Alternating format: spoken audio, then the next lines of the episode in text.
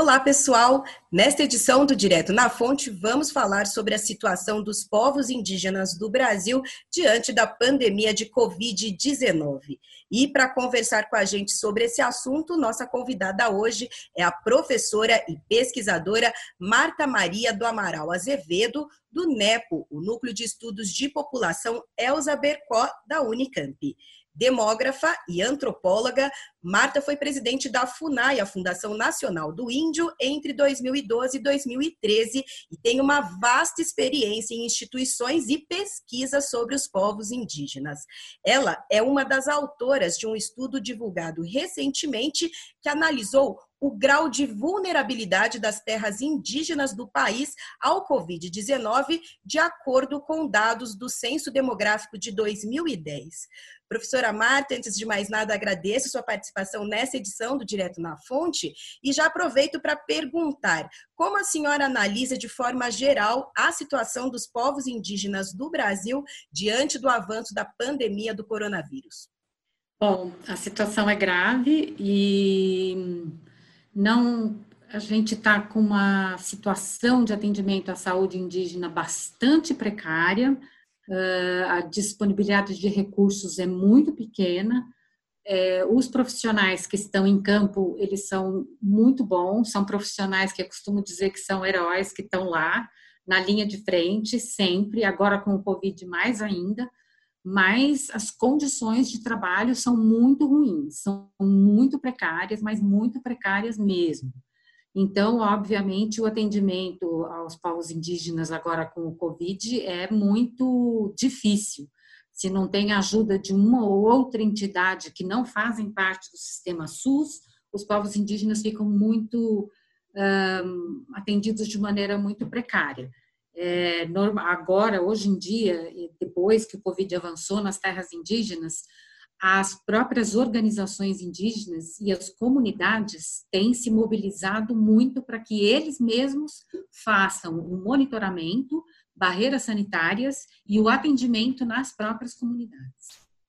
É, professora, de acordo com esse estudo que vocês fizeram, as terras indígenas que estão localizadas na região norte, que representam mais da metade dos territórios demarcados do país, são as mais vulneráveis à Covid-19. Quais os principais fatores que gera, geram essa maior vulnerabilidade nessa região e como a senhora também analisa os resultados obtidos nesse estudo nas demais regiões do país? Então, na verdade, os povos indígenas que residem na região da Amazônia legal, é, são povos que têm territórios mais adequados à sua sobrevivência física e cultural, porque foram terras demarcadas após a Constituição de 1988, que foi a Constituição que reconheceu finalmente os direitos dos povos indígenas. Esses territórios da região da Amazônia Legal, da região norte, é, representam no, mais de 90% da extensão dos territórios indígenas no Brasil. Então, não é só que é mais, é, é metade do número de terras indígenas, mas é principalmente a questão da extensão, né? Então, a gente tem 50% da população dos povos indígenas no Brasil vivendo em 95% da extensão das terras indígenas e o restante, que são mais 50% da população dos povos indígenas, vivendo em 5% da extensão. Ou seja, os territórios fora da Amazônia Legal são bem menores e bem mais difíceis de ter, por exemplo, uma segurança alimentar, com, com plantio, caça, coleta, enfim. Na região norte, a vulnerabilidade é maior é, porque eles têm um atendimento à saúde é, mais precário. Além disso, a, o indicador de vulnerabilidade que nós montamos, ele se baseia em proporção de pessoas idosas na população, média de moradores por domicílio, e aí eu já me digo que a média de moradores por domicílio nesses povos da região norte é muito maior, porque eles costumam ter aquelas malocas uh, com famílias extensas, com 100 pessoas, 200 pessoas, ou às vezes 60 pessoas, mas de qualquer jeito são domicílios com média de moradores muito alta em relação uh, à população não indígena, por exemplo, né? Que a gente tem uma média de moradores de três, às vezes quatro, é, dependendo da classe social, 5, 6, mas é isso, né? E lá tem 60, às vezes mais. É, além disso, a, as outras variáveis que a gente utilizou foi a existência de banheiro, é, que normalmente não tem, e a, a, rede de água, que também não tem.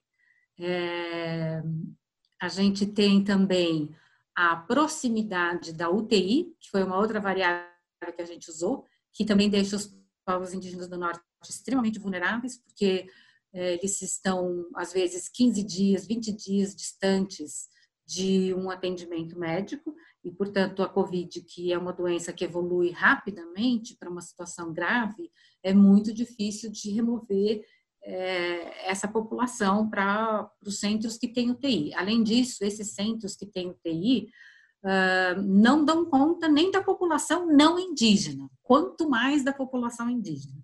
Então, se a gente pega Boa Vista, Manaus ou Macapá, então, digamos, tem, vamos supor, tem 10 leitos e a população doente já está em 15 mil.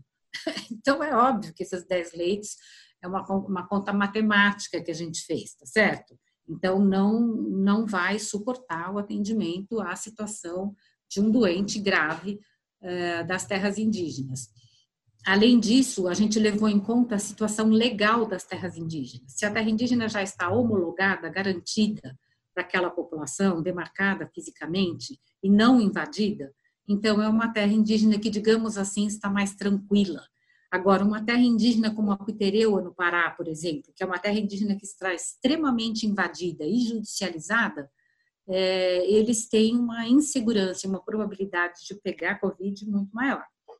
Então, essa foi a última variável que nós usamos para esse indicador de vulnerabilidade. E em relação às demais regiões, o fato de, por exemplo, não, não haver é, o índice tão alto de vulnerabilidade, ainda assim nas outras regiões, centro-oeste, sudeste, vocês também é, viram regiões de vulnerabilidade crítica, né? Como vocês colocam no estudo. Sim, a gente colocou, na verdade, todos os povos indígenas em todas as regiões do Brasil estão com uma vulnerabilidade, uma vulnerabilidade mais alta do que a população não indígena. Né? Assim como, você acha que se a gente fizesse a a análise por raça-cor também, a gente veria que os negros, é, a população preta e parda, os negros, que a gente diz, é, também tem uma vulnerabilidade maior. É, nas outras regiões, o que acontece é que eles estão mais próximos a atendimentos é, médicos de cidades com hospitais, mas com muito pouco, muito pouco leito de UTI. Então, também tem uma vulnerabilidade grande. Então, apesar deles terem uma proximidade maior com cidades, é, ainda assim essa vulnerabilidade é muito grande. É, eles têm umas pequenas extensões de terra que são muito porosas também, o que causa uma vulnerabilidade. Porosa quer dizer o seguinte: são terras menores, mas que têm cinco ou dez estradinhas de terra que chegam nessas aldeias. Essas terras, elas não são demarcadas com arame farpado, tá certo? Elas não têm um muro, elas não têm nenhum impedimento físico de entrar. E em cada terra indígena, você tem cinco, seis, sete, oito, às vezes dez uh, pequenas estradas que dão nessas aldeias, dentro dessas terras. E por aí chegam, claro, é, comerciantes, chegam pessoas querendo contratar os, os índios, chegam visitantes, chegam funcionários das secretarias municipais de educação, enfim, chega a, a, muita gente que não é indígena. Então, eles, esses índios se mobilizaram muito, eles estão fazendo barreiras sanitárias, mas ainda assim a vulnerabilidade é, é grande. É, professora, a gente tem visto aí bastante, é, várias reportagens, né, a cobertura da imprensa também dizendo que uma das principais ameaças vem por meio do garimpo ilegal, né, das invasões das terras indígenas. É isso mesmo?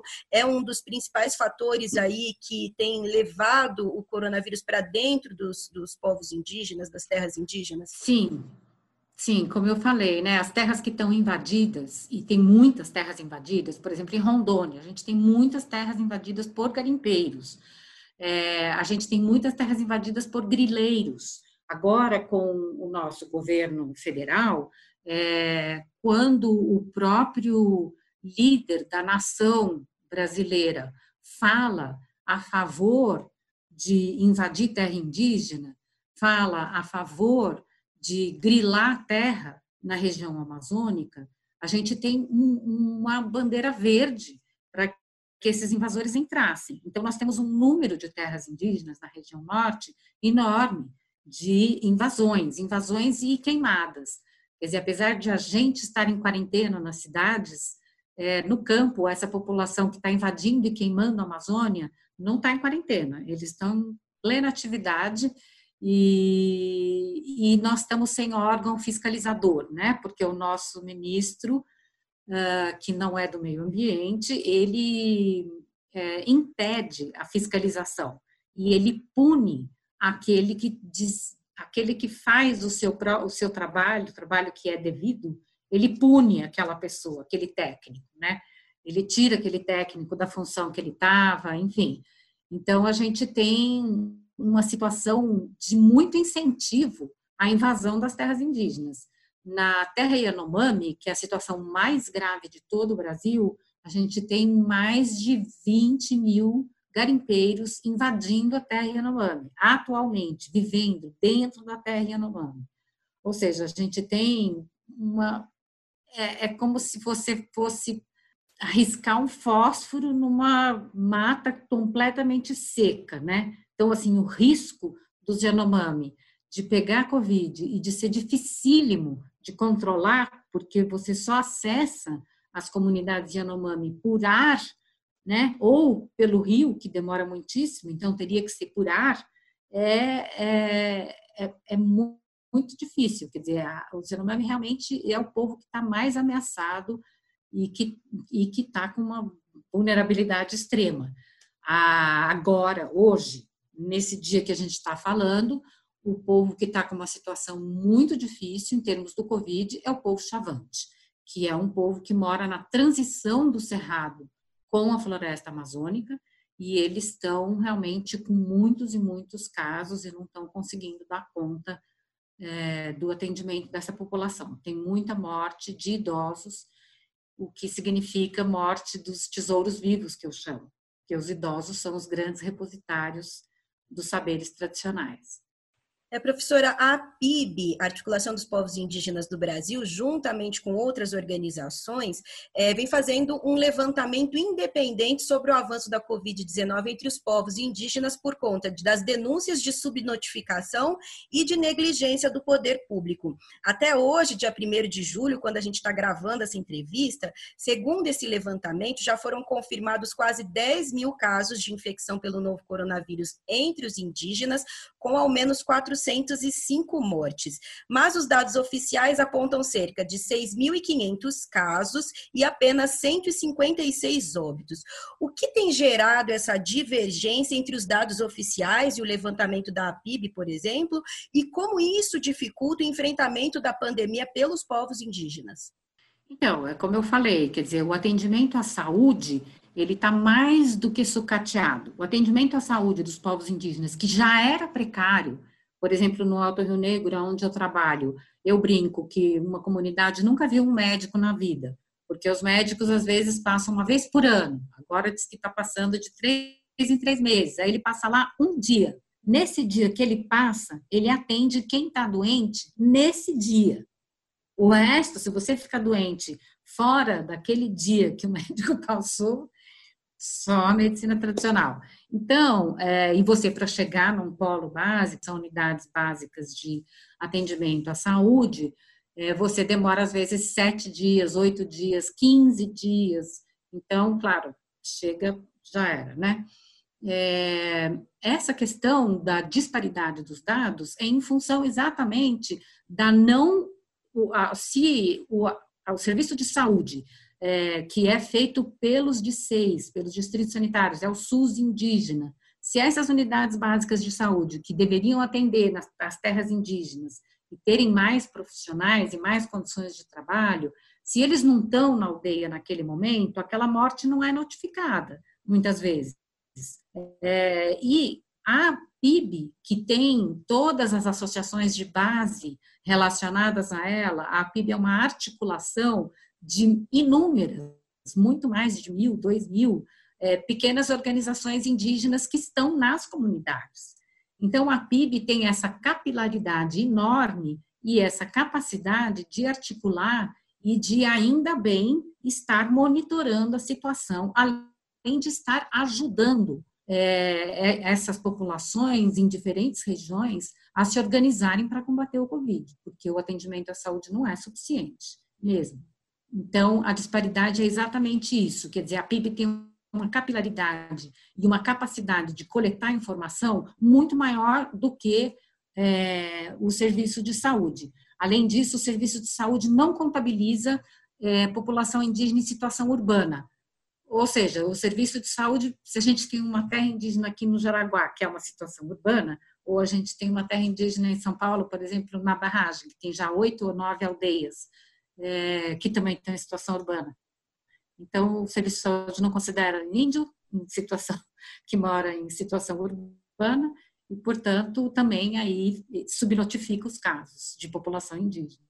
É, Para a gente finalizar, professora, é, quais seriam, na sua opinião, as medidas, políticas, estratégias fundamentais para a efetiva proteção dos povos indígenas diante da pandemia do coronavírus?